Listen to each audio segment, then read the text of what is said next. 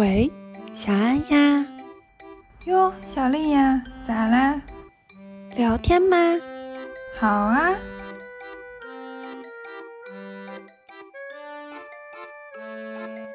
家族的第一个人会被绑在树上，家族的最后一个人会被蚂蚁吃掉。可是，在出场的时候立过一个 flag，绝对不娶其他人。现在娶了一个又一个。我的心灵从来没有背叛过我的初恋。真的就是在讲一件事情，然后好像又讲了很多。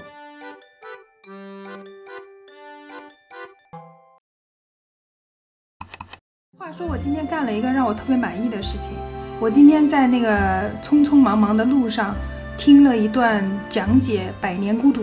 哦，你看过吗？我我实在是看不下去啊！我也是，我也是，太累了。我当时是去乡下，乡下是没有网的，然后我那个时候的手机应该也没有那么智能的情况下，只带了一本书，它叫《百年孤独》，愣是没看进去。我就下定决心这件事情，我无数次，然后我真实的打开过这本书三遍，嗯，每一遍都是不到三页，我就已经快要捶墙了，就太无聊了。人家说什么魔幻写实主义，我就整篇我都只觉得说枯燥主义这个是，天底下再多人夸他好，好到一万倍，好到上天我也不行。嗯，但是呢，我又实在很好奇，为什么那么多人夸他好？对，然后我就看了两个解读，一个呢单纯是说情节的，那个说的特别好，十六分钟就给我说完了，我开心死了。你从今以后，人家问你《百年孤独》说什么，你是完全知道的。对对，我很开心啊！我跟你大概说一下好不好？因为我不太记得了，我可能瞎扯扯啊。但是你听完之后，你也可以更自信的说，哦，《百年孤独》我大概是知道的。它基本上就是一个拉丁美洲的家族的兴衰史、家族史，但是它是属于那种什么特别绝对的家族史，你知道吧？在这一点上，我是很喜欢它的。它从一个人发家，到这个家族长长长长长，相当于一个抛物线到顶上，然后再下来，最后到这个家族只剩下一个人，然后死亡。哦哦，这么完整啊！开口和闭合搞得特别好，我很喜欢这个结构。嗯，它里面有一句诗，就相当于是说了这个家族的全部了，就是说家族的第一个人会被绑在树上，家族的最后一个人会被蚂蚁吃掉。他这整个家族的人之所以会有这样子的命运，命运都很不是说坎坷，命运都很作。他之所以有这样的命运呢，就是因为他们整个家族的人的那个性格非常的奇怪。嗯，我觉得跟我有点像，讲真，嗯，就跟我们这些 I 的人比较像，跟 I N 的人比较像。嗯嗯嗯。嗯，就比较作的性格，就特别向内，然后特别孤僻，特别清高，类似于那种就啊，然后又特别固执，特别自以为是，嗯，就自己认定的事情死活就，而且也不是很在乎世俗的道德观念，嗯，因为它里面好几代的人都是跟自己的姑姑相恋，然后死活要跟姑姑结婚，甚至有的还发生了关系，结婚了不就不要跟姑姑结婚，还没跟姑姑结婚。啊，就是他要跟姑姑结婚，下定决心了已经，但是要么就是两个人生离死别了，要么就是人家姑姑不愿意，清醒了，说我不可能干这种事情。哦，清醒的是姑姑是吧？不是，哎。然后他每一代每一代的人大概的那个命运都会交代一下，其实他一直在串台，就是他一直在不停的写下一个人的命运，所以有的时候看起来那本书会有点断掉。呃，就是一个人的命运写到一半，然后换一个人，但有可能他们俩名字一样。反正我对于《百年孤独》的印象就是好多人用一个名字。哎，对对对，是的，两代的姑姑都和自己的侄子发生了不伦恋的这个姑姑是同一个名字，就好像为了要纪念他一样。他会不会其实目的是瞎猜测一下？因为因为我也没看过，就瞎说，会不会他的目的是是为了写一种宿命感啊？对对对对对，有可能这样就是会发生这样的事情，然后在下一代又会重演。对，有可能。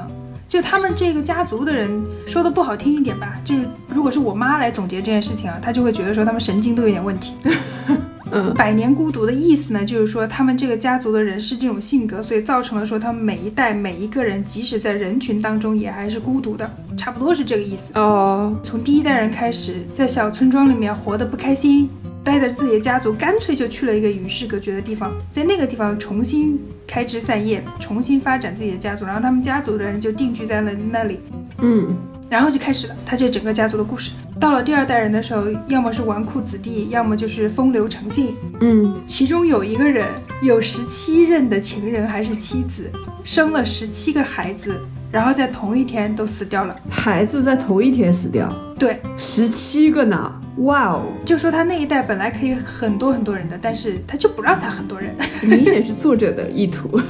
对，就给他掐灭。你让魔幻写实主义这个题材或者说这种类型，在我这里看来就特别任性，就是因为这个作者不管写什么，甚至于写死人走路，他都可以说我这是魔幻写实主义。哦，明白。就特别不讲理，你不是那种不讲理啊，但是就是特别不讲理，然后特别任性，他写什么你都要接受，嗯就这样发展发展，然后每一代人都有一点自己的故事，然后要么就是不生孩子，要么就是生了孩子之后挂掉，然后到最后的最后，那个终于和自己的姑姑如愿以偿的发生关系的那个那一对，生了一个带着猪尾巴的小孩。哦，这大概就是他的魔幻现实所在吧。它里面魔幻现实的东西很多。他说这个家族一开始就是表亲结婚，我怀疑可能就是因为表亲结婚，所以导致了别扭的那种基因突变什么的。说最开始的最开始，哦他们家族里面就曾经有人生过一个带猪尾巴的小孩，然后这个小孩呢，在四十岁的时候被一个屠夫砍掉尾巴死掉了。哦，这是他们第一代的猪小孩。第一代的猪小孩出来了之后呢，这个家族里面有些人可能就意识到了，觉得说不能近亲。这个家族被诅咒了之类的。嗯嗯嗯后来他们家族里面就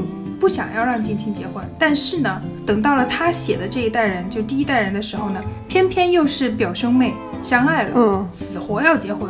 就他这个表兄妹结婚了之后呢，那女的又特别担心，说自己会生出猪尾巴的小孩，就死活不跟她老公行房。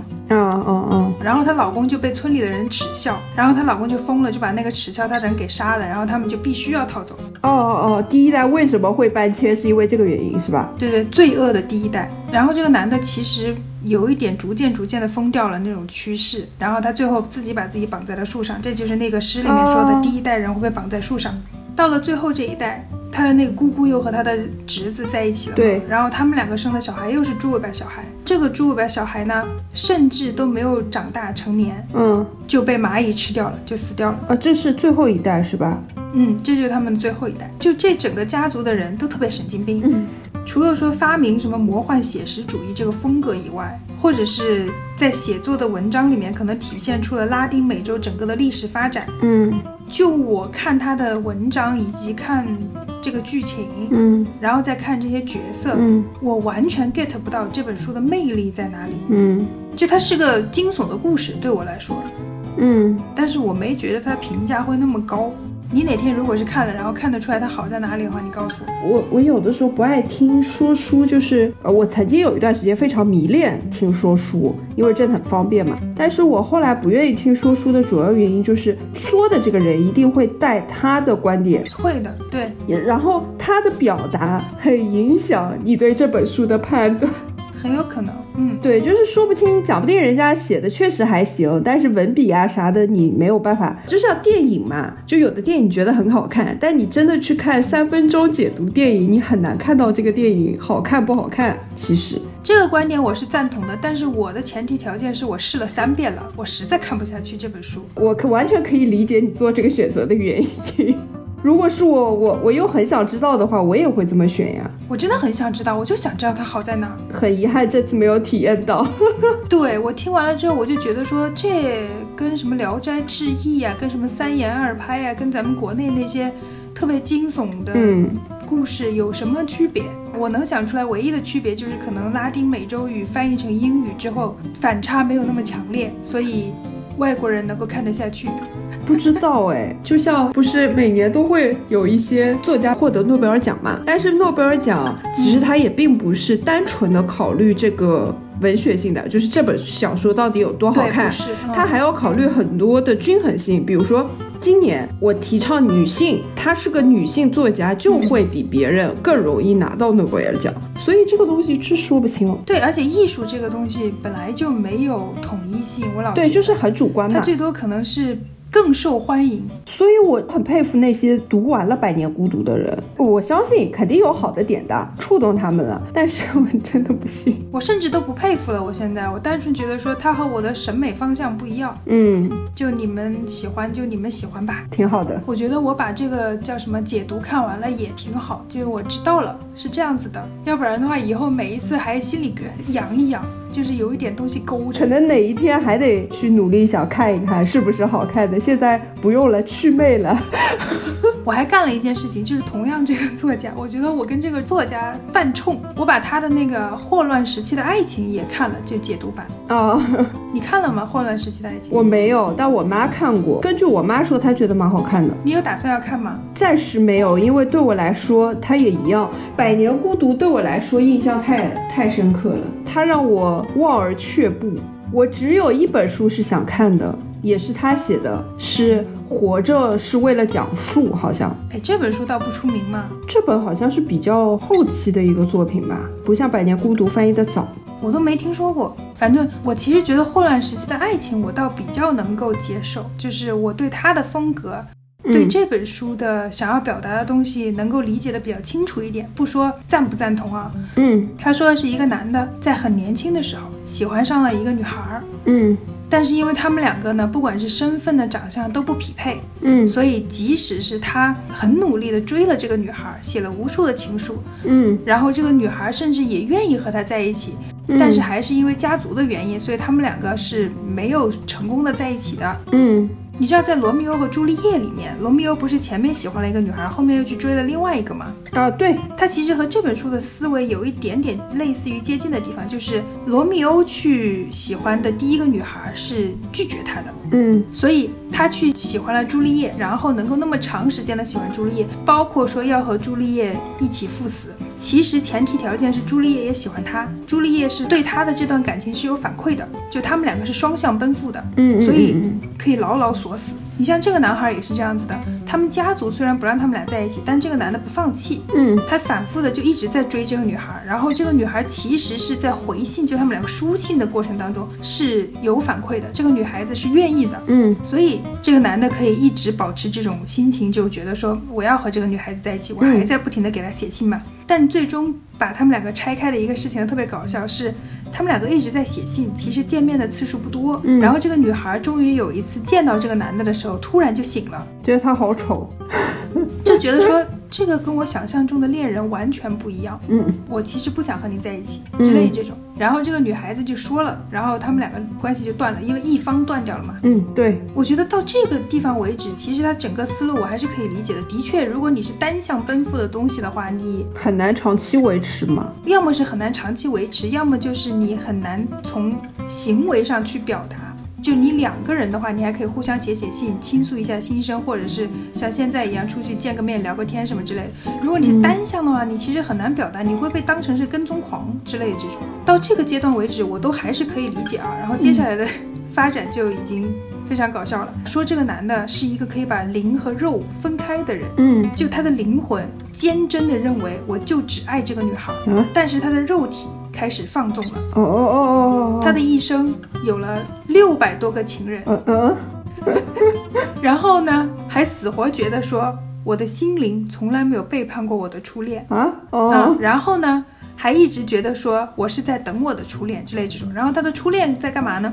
他的初恋是一个非常正常的女孩。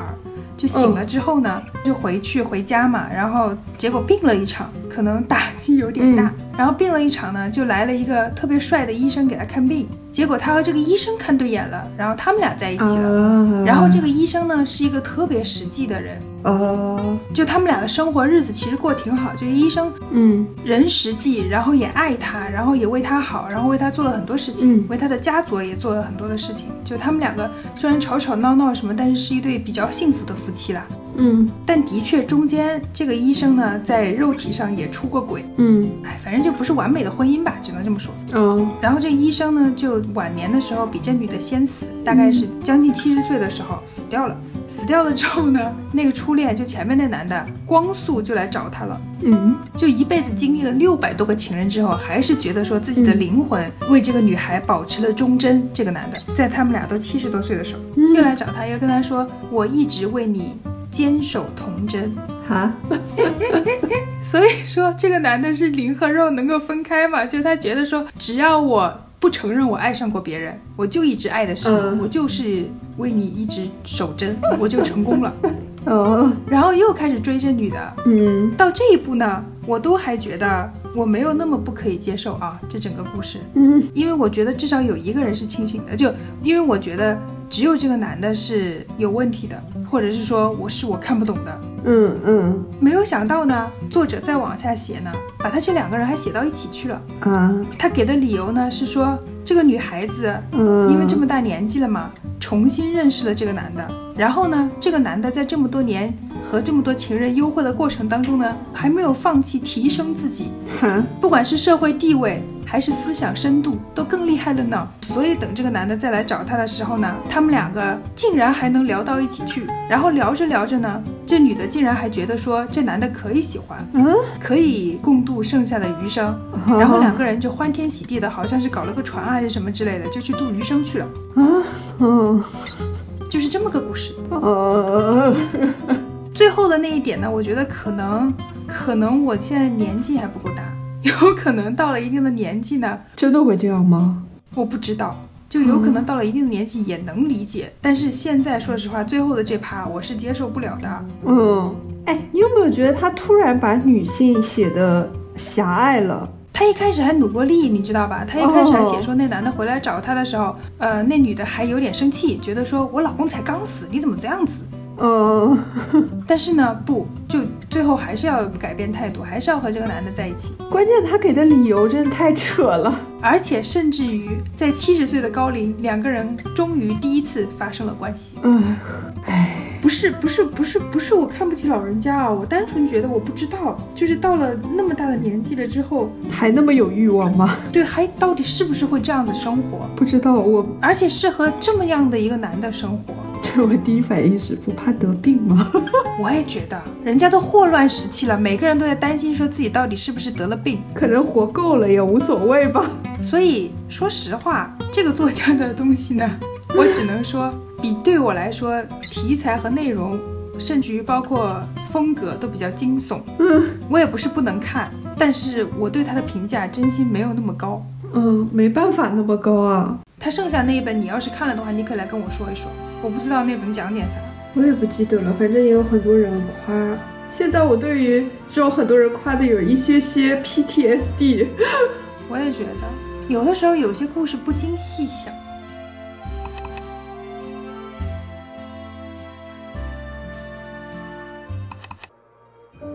有点无聊嘛，嗯，然后我就在找说我喜欢看鬼故事的，其实，但是呢，你这么快就给我找好鬼故事啦？这不是找的，就是我之前一直想看新的鬼故事，但是我就发现说新的鬼故事呢都特别的，要么是俗，要么是呢就是太追求合理，鬼故事追求合理，然后给它硬凑个原因什么的，对，要么就是太不合理，它老在两端之间，它没有一个中间让我觉得舒服的地方，嗯所以我最近一直没有看到好一点的，嗯，然后我就开始往回找，所以我现在在听《聊斋》。还得是《聊斋》。《聊斋》呢，给我印象最深刻的跟鬼有关系的是两个故事，嗯一个是聂小倩，一个是嗯画皮。画皮这个呢，我不想跟你说，因为画皮这个太让我生气了，我已经气到七窍生烟了，我实在是说不出来任何关于他的好话，聂小倩和影视版的有区别吗？完全不一样。哦，那行，那不然我就想说我我我完全知道这个故事呀。影视版把它里面有一些比较抓人的因素给它放大了。啊啊啊！其实我也尝试过看文字版的《聊斋》，嗯没有那么无聊，但是呢，你就会发现说它每一篇都特别短。啊，对，它不是就没有多少字吗？它完全就不渲染这些，它把所有的东西都浓缩到给你交代事实，就告诉你说发生了啥。嗯他就算是说情绪，或者是说到一个什么动作的形容词，就一个字，嗯，不太有废话呗。对，不太有废话，但是你也不太容易被他带动情绪，你就好像陷入到他写作的那种方式里面，就死气沉沉。啊啊啊！很多人都喜欢讲他的故事，因为他的故事真的比较惊悚，嗯然后也比较新奇之类的。我听了一下，我觉得基本上百分之九十以上吧，嗯所有的故事都是发生在书生身上的。对，这也就算了啊，比较和我一个现代女性不太符合的观点呢，或者是嗯我不太能够那么轻易的接受的一个事实，就是他基本上百分之九十的感情线都是和老婆以外的人发生的。啊啊啊！因为他们年纪轻轻就结婚了嘛，这些书生，所以书生一般就是有一个老婆放在家里的，嗯嗯，然后他在自愿或者被迫的和外面的女鬼或者女妖或者女人发生感情线。嗯聂小倩比较特别，聂小倩让我印象比较深刻的原因呢，就是这两个人都非常自制，嗯，这两个人在这个男的的老婆还在世的时候，没有发生任何的情感纠葛。哟是有老婆的呀，对，那个剧里面都没有提过这件事情。宁采臣这个书生是一个比较特别的人，因为他在那个年代就说了，说我一辈子不会娶第二个老婆，嗯要么是出于责任，要么是出于感情。他对他的第一任老婆非常好，嗯然后他的第一任老婆呢不太争气的呢，就是体弱多病。嗯他和聂小倩认识的过程你应该是知道的，因为和影视里面差不多嘛，就是他去个破庙里面住着，然后那女鬼来找他，对，然后他又很君子的不让那个女鬼和他发生关系，所以那女鬼没吃他，然后女鬼把别人吃了，然后那个剑仙又来帮他忙啊什么之类乱七八糟，然后他又把鬼打败了。哦，原著里面也是有剑仙的是吧？对对对，就是燕燕燕什么？哎，我满脑子都是燕南天，但是燕南天不是这个。我也完全想不起来他名字嘞，反正就是也是有剑仙的，相当于给了他一个法宝什么乱七八糟的，然后宁采臣把那个聂小倩从那个姥姥的手里救了出来。对，然后他就带着聂小倩的尸骨回到了他自己家，把聂小倩的尸骨葬在了他家附近，这样子聂小倩就能够彻底从姥姥的那个魔爪之下挣脱出来了。啊，我看的影视剧里面聂小倩是狐妖哎，哦，所以原著是女鬼是吧？那我跟从头给你梳理一遍好了，是这样子的啊，因为我没怎么看影视剧。如果你看哪些地方不一样的话，咱们来对一对。首先，宁采臣是有老婆的，这个是绝对不可能出现在影视剧里面的，对吧？对，这个不能，嗯然后说宁采臣家里其实蛮有钱，他去聂小倩所在的那个城市，其实是为了处理生意上的事情去的。虽然他自己本身是个书生啊，他去了之后呢，正好赶上那个城市的乡试还是什么，反正是个考试，所以嗯就相当于说周围县啊市就那些小地方的书生都赶来考试了。嗯就把那个城里面的所有的住店的地方全部挤满了，他就没有办法进去住店，他就只能够住在城郊。然后他去城郊呢，他又迷路了，然后他就进了这么一个破庙。嗯他进了这么一个破庙之后，发现说竟然还有房间是收拾好的，是可以住的，他就觉得很神奇，他觉得那我住好了。然后没有想到他在看这些房间的过程当中呢，遇到了这个剑仙，他当时还不知道他是剑仙啊。嗯这个剑仙也住在这个破庙里，然后还很欢迎他，跟他说没关系，你就住另外旁边那间好了，反正多的是房间。嗯然后他就住下了。就在他住的第一天晚上，他出门溜达，因为他睡不着。他出门溜达呢，他就溜达到了一个要么是后院，要么是什么地方，反正比较隐蔽的一个地方，发现了有一个老年妇女和一个中年妇女在聊天，呃，类似于拉家常。拉着家常呢，一个非常漂亮的女孩子就出现了。然后那个中年妇女和这个老年妇女就开始骂这个女孩子说：“你为什么不好好帮我们做事？你再这样子下去的话，我们会惩罚你之类这种训她。”嗯因为晚上宁采臣看不清楚这个女孩子具体的长相，但是他觉得她肯定很美，就是你一看轮廓就已经知道说是个美女了。嗯嗯他看到这里，他就觉得说，哦，这是人家的家事，我不方便再过去，特别是大晚上的，还是三个女的。然后他就回房间了，回房间去睡呢。我忘了是当天晚上还是第二天晚上，反正呢，这个女鬼就来找他了，直接就敲了他的房门，然后进了他的房间，就跟他聊天，类似有点勾搭他那意思。嗯，然后宁采臣呢，一开始还觉得说这个女孩子长得还可以，能聊几句天没关系。但是等到这个女的真的开始勾搭他的时候呢，宁采臣就生气了，就说我是有老婆的人，我这辈子不会再娶第二个老婆，而且你是一个姑娘，你不能够这么干，在我们这个社会哦你这么干是要被进猪笼的 之类这哦种。就特别正直，特别正，就很生气，就要把他赶走。这女的呢，就说行，那我走。然后呢，走的时候呢，叮当掉了一个金元宝在地上。嗯他自己没管，他就已经迈出门了。然后宁采臣就把那个金元宝捡起来，追出去就扔给那个女的，说：“你拿走，你什么意思？你丢个金元宝给我干嘛？老子不要你的钱。”因为那个聂小倩也不伸手接嘛，聂小倩就跟他说：“这就是给你的啊，没有任何后果，你拿着吧。”他就不要，他就扔回给他，直接扔在他脚底下，然后气冲冲的回去把门关上了。嗯然后这天晚上就没有发生任何事情。接下来他觉得这地方住的还挺舒服，就除了就是有这么一个莫名其妙的女的以外，其实还住挺舒服。然后他隔壁的那个燕赤霞，嗯，哦，燕赤霞，哦，对对对对，他和隔壁那燕赤霞呢还能聊几句天。然后又不花钱。你想他嗯他其实是个经商的人，有一点点经商的人的感觉在里面。啊，明白，很能理解。他就想住在这里，他不想走了，他就觉得说我就住在这里，等我把事情办完的时候，我就从这里走。然后他住在这里的时候，他偶尔呢还会吟吟诗、念念书。嗯结果呢，这个聂小倩又来找他了。这次来找他呢比较正经了，是听他念某一句书的时候，跑来跟他搭讪说：“哎，这个书怎么解呀？你能不能教一教我啊？”之类这种的，但是也没有那种勾引的意思了，就完全是求学的意思。一求学嘛，他就愿意教了，然后两个人呢就相当于说聊得来了。哦，但是也没有发生过任何事情，就啊是单纯就是聊书啊什么之类的。然后等了又过了几天呢，又有一个书生来投诉了，然后就住在了宁采臣的隔壁。嗯。这个书生呢还带了一个小厮，嗯。这两个人住在隔壁呢，第二天就死了。嗯，第一次死的是那个书生，类似于说什么被人吸干了血啊之类乱七八糟的。嗯嗯，然后就来了衙役来查嘛，然后大家都查来查去，甚至于查到了燕赤霞身上，说他早出晚归什么之类的。嗯但是查了一遍都没有查出来凶手。然后第二次是这个书生的小厮也死了，嗯死法一模一样。等到了这两个人都死完，其实嗯这地方就又剩下这个书生和这个燕赤霞了嘛。嗯然后这天晚上，聂小倩又来了，就实话实说了，就说你赶紧走，嗯因为这附近已经没有别的活人了。燕赤霞是剑仙，我们不敢惹。只能是你。对，姥姥还要让我出来害人的话，我就只能害你了。但是我不想害你，因为你是个正人君子。嗯然后那个宁采臣就信了嘛。但是呢，这个时候聂小倩又跟他说：“你能不能走之前帮一帮我？因为我其实是鬼来着。我之所以要帮他们做事情呢，是因为我的尸骨被葬在了这个庙附近。嗯然后姥姥呢是这个庙附近这一片地方最厉害的鬼，嗯，所以他能够拿捏我，因为我的尸骨在这里，我我没法跑。哦，都是鬼啊！姥姥，我那里是一个树妖，千年树妖。我的妈呀！哦，都是鬼，这里都是鬼。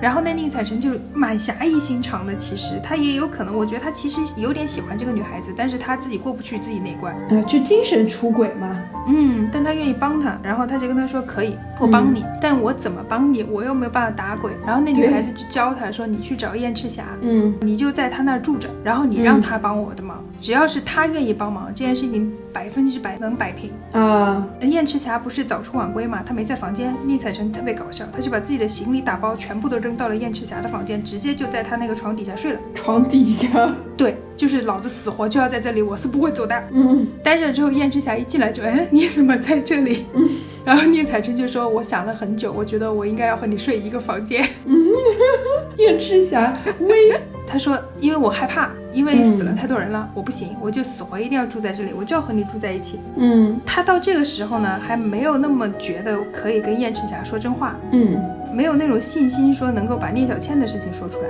他单纯只是觉得说，我要先在他这里待一个晚上，我要把这个晚上熬过去，嗯因为和他在一起就安全，所以他就死活赖在他房间不走。燕赤霞轰他走，他都不走。然后燕赤霞最后没办法说，行，那你就住着吧。嗯但燕赤霞就去睡觉，然后立刻就睡着了，睡得死死的。嗯，然后这个宁采臣呢睡不着，他就大晚上呢就不停的看，想说到底会出什么事情今天晚上。然后他就听到声音，嗯应该是姥姥跑到那个窗子那边敲窗子。嗯。结果呢，他声音一出来，燕赤霞挂在那个床边有个袋子，嗯，那个袋子就开始发金光，然后噗一道光出去，然后啊一下就把那个姥姥伤了，重伤，然后 biu，然后又飞回来了，就这样就结束了，呃，没有打斗，单纯碾压，什么都没有。对，单纯碾压，就这样就结束了。然后宁采臣就去把燕赤霞叫醒了，嗯因为他这个时候才信服嘛，说哦，你这个人真的很厉害。嗯然后他就去把燕赤霞喊醒了，就说今天晚上发生了什么什么什么事情。嗯然后我和那个女鬼有交情，我想要救她，我要带她走。嗯，但是呢，我在带他走之前呢，我想拜你为师。我要学一学。对对对，我要学一点你的本领，因为你太厉害了。嗯结果燕赤霞跟他说，你完全不需要学我的本领，我们两个不同派系。嗯说你是一个正人君子，你的正气其实已经可以帮助你度过你人生中大部分的难关。哦哦然后你不能学我的本事，因为我的本事是杀鬼，我是一个全身上下都是逆气的人。嗯我是会把人吓走的，而你是一个吸引别人的人。你像你和女鬼都能够聊得来，所以你和我不同派系，你不能够学我。哦但是因为你害怕嘛，然后因为你以后可能还会，你的这个事情还没完，你还会遇到危险。为了要保护你，我把这个袋子给你。哦，就那个很厉害的单方面碾压女鬼的那个袋子。哎，对对，法宝，我把这个法宝给你，你把这个法宝拿着，它以后会保护你。然后宁采臣就把那个法宝拿着了。他拿那个法宝，在白天的时候就去按照聂小倩前一天晚上的指示，把他的骨头、剩下来那些什么遗体、什么乱七八糟的，嗯叫人过来帮他一起挖挖走了。然后就把这些东西带回来他自己家，就埋在自己家附近。嗯他家里有一个娘亲和一个嗯老婆，他老婆这个时候还没病死。燕赤霞还给了他类似于一瓶水一样的东西，让他去浇在那个聂小倩的尸体上。嗯等到那个水一浇完呢，然后他把那个聂小倩的尸体一埋下去呢，等他往回走要进门的时候，聂小倩就跟着他了。就聂小倩以前白天是出不来的，哦，现在就是白天也能出来了。他跟宁采臣说：“我现在其实跟活人没两样。”嗯就燕赤霞的东西厉害到这种程度。然后聂小倩就跟他说：“我现在没有别的心愿，我就是要报恩，所以我要跟着你。嗯，那他老婆会看得到聂小倩吗？”所有人都看得到，但是还没到那个步啊。哦哦，OK，他现在只是跟宁采臣商量，说我要跟着你，我要在你家，你让我干啥都行。嗯然后宁采臣就也觉得说没问题，也行。嗯我还是觉得说他喜欢这姑娘，但是他只是只是他的正义感太强了，就没有办法去接受自己去干一些什么。对，但他没办法拒绝他。然后他就说行，那我先带你去见我的母亲，因为他也是一个特别孝顺的人。嗯他就让聂小倩在外面等着，然后他就进去见他母亲，嗯把前前后后所有的事情都如实跟他母亲说了，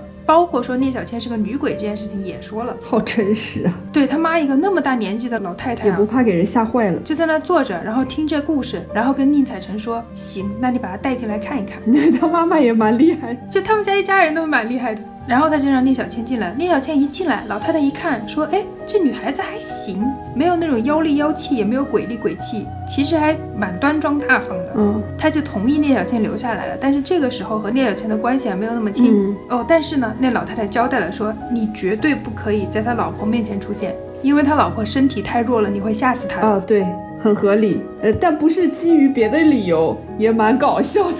老太太也说了，收留他收留下来就是当个粗使丫头一样的，啊，完全不是朝那个方向。现在还不是啊，完全没有朝那个方向。嗯他们家一家人就这样子生活下来，然后聂小倩特别勤快，什么都能干，嗯嗯从那个女工到家里的什么粗使活、做饭什么，全部都干得特别好。嗯从那天之后，老太太就再也没有下过地了，基本上嗯全部都是这女孩子干的。之前呢，因为宁采臣的老婆不是做不了饭嘛，其实是他妈做了饭之后，让宁采臣端给他老婆吃。哦，然后自从聂小倩来了之后呢，端过去的饭，他老婆都说：“哎，你妈的手艺怎么变得这么好？”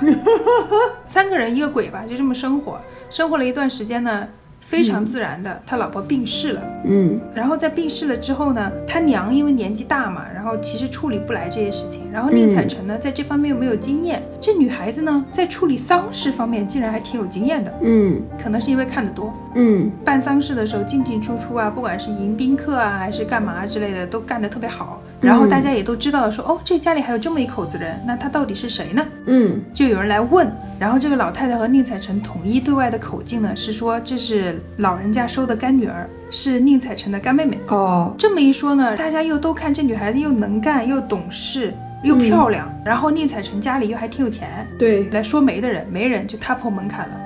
他妈一看说，如果是真的这么好的话，为什么我们不自己留着呢？嗯，他妈这时候突然醒过来了。对，然后就把宁采臣找来说，你搞清楚一下，聂小倩这姑娘是不是真的和活人一模一样？因为当娘的我没有别的奢求，就希望能有个孙子。哦，因为他老婆身体不好，所以没有办法，是吧？哎，对对对，他没有小孩儿。宁采臣倒没说什么，应该是这个老太太直接就把聂小倩叫过来问了，说啊，其实有人来跟你说美啊这那，但是呢，我看你挺好，如果你真的跟常人没两样，跟我们家彩臣能够开枝散叶，那也行。我觉得呢，我们就一口子人家这样子过挺好。嗯然后聂小倩就跟他说了，说其实我真的跟普通人没两样，我甚至于比普通人还厉害一点，因为我能够预知一点点未来。嗯，因为他被那个什么神水洒了之后，他哦，那是个神水。反正就很厉害那个东西。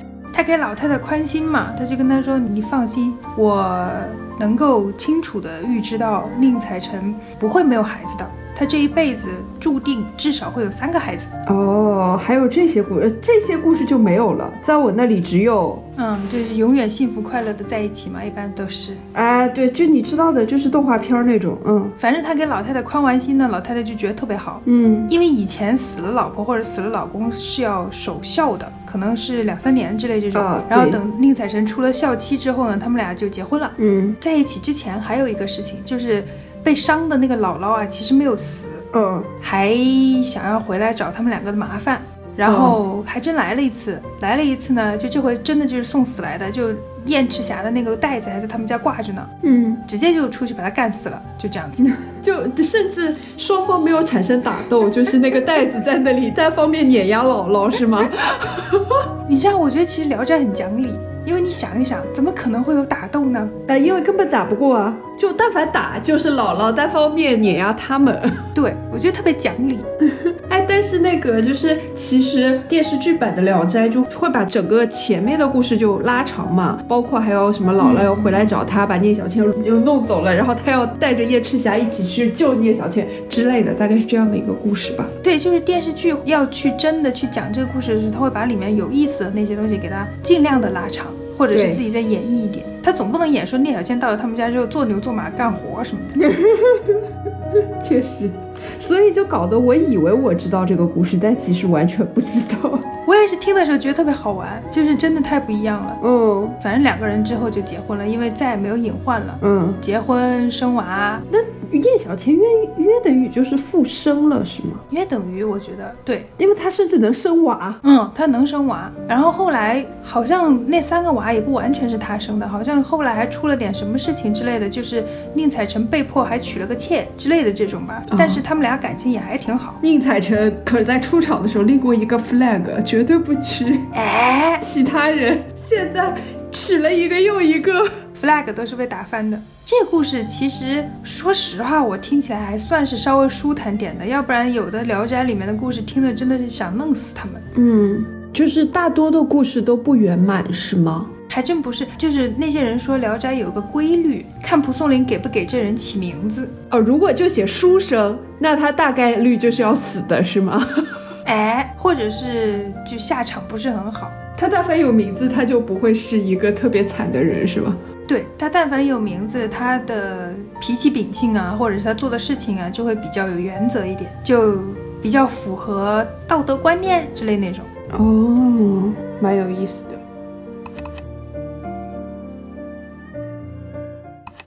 我觉得短片能讲好一个故事好难哦。因为他就专注于一件事情嘛，他对，不像说长篇小说，你要把这个人或者这个家族所有的细细碎碎的东西都写完，他就专注于某一件事情。像一个切片一样，就从这儿开始，从这儿结束。对，它就发生在当下。我最近看到的最棒的一篇短，也不是最棒吧，给我印象最深刻的一篇短篇小说，虽然是英文的，但我尝试一下啊。就作家是个女的，然后她特别会写短篇。嗯这个短片的一开头呢，就在写说一个男的在教一个女孩子扔玻璃杯、扔酒杯。嗯他就跟他说：“你看扔出去什么力度，打在墙上是什么声音，它掉下来碎片是什么样子，你可以用这些碎片来干什么？如果有人要伤害你，你可以用它来保护自己。”哦然后他还会用手抓着这个女孩子的手去摸那些碎片，告诉她说该怎么办，哦要怎么样才能不伤到自己，然后去伤别人。然后他们俩就在那儿不停的一个一个的玻璃杯往墙上扔。嗯然后呢，在另外一个房间呢，这个女孩子的母亲站在房间中间，隔着窗户看着他们俩做这件事情，瑟瑟发抖。嗯然后这个男的的心理活动是在他握着这个女孩子的手的时候，看着这个女孩子又小又纤细的手，就很心疼，想说。我想要保护我的女儿，啊，这个是他爸爸。对，这个时候才体现出来说这是一对父女，哦。他就继续他的心理活动，说我想要保护我的女儿，但是不知道什么时候我就会被黑暗拉过去，嗯。我就再也醒不来了。我只能在我非常清醒的这些短暂的片段里面，用我能够想到的方式去保护我的女儿。嗯。然后你就再看到说，这整个房间墙的那边已经满满都是酒杯的碎片了，嗯。墙的这一边就在房间的另外一边是满地的酒瓶，脏兮兮的沙发，嗯。然后那个在发抖的妈妈呢，浑身都是淤青。嗯，哦，就又可能体现了家暴是吗？对，然后再回到这个女孩子，说这个女孩子在跟着她爸学怎么去使用玻璃杯来保护自己，当成一个武器。有可能她这辈子也用不到，嗯。有可能她以后还会忘记掉这件事情。嗯。就像她忘记掉她童年看着她妈被她爸打，嗯。看着她爸沉迷在酒精中不可自拔，每天晚上都喝个烂醉。嗯他有可能会忘记了这些事情，但是他会记得他爸教他怎么使用暴力，然后在他接下来的人生，他会把这一切的东西带给他的感受定义为爱，哇哦，是吧？就这么一篇文章，厉不厉害？天呐，从来没有想过这样子去看一个事情的角度哎，而且它几乎就是一个瞬间，真的就是在讲一件事情，然后好像又讲了很多。在他讲出这个观点之前，我根本意识不到这一点，但是这么一说，我觉得真的很有可能是这样的。而且这篇文章名字就叫《爱》。我看的时候，因为老师说让我们选一篇我们感兴趣的文章去分析它嘛，嗯然后一开始看的时候，是一个成熟的男的和个小女孩还在那研究暴力，还在研究那什么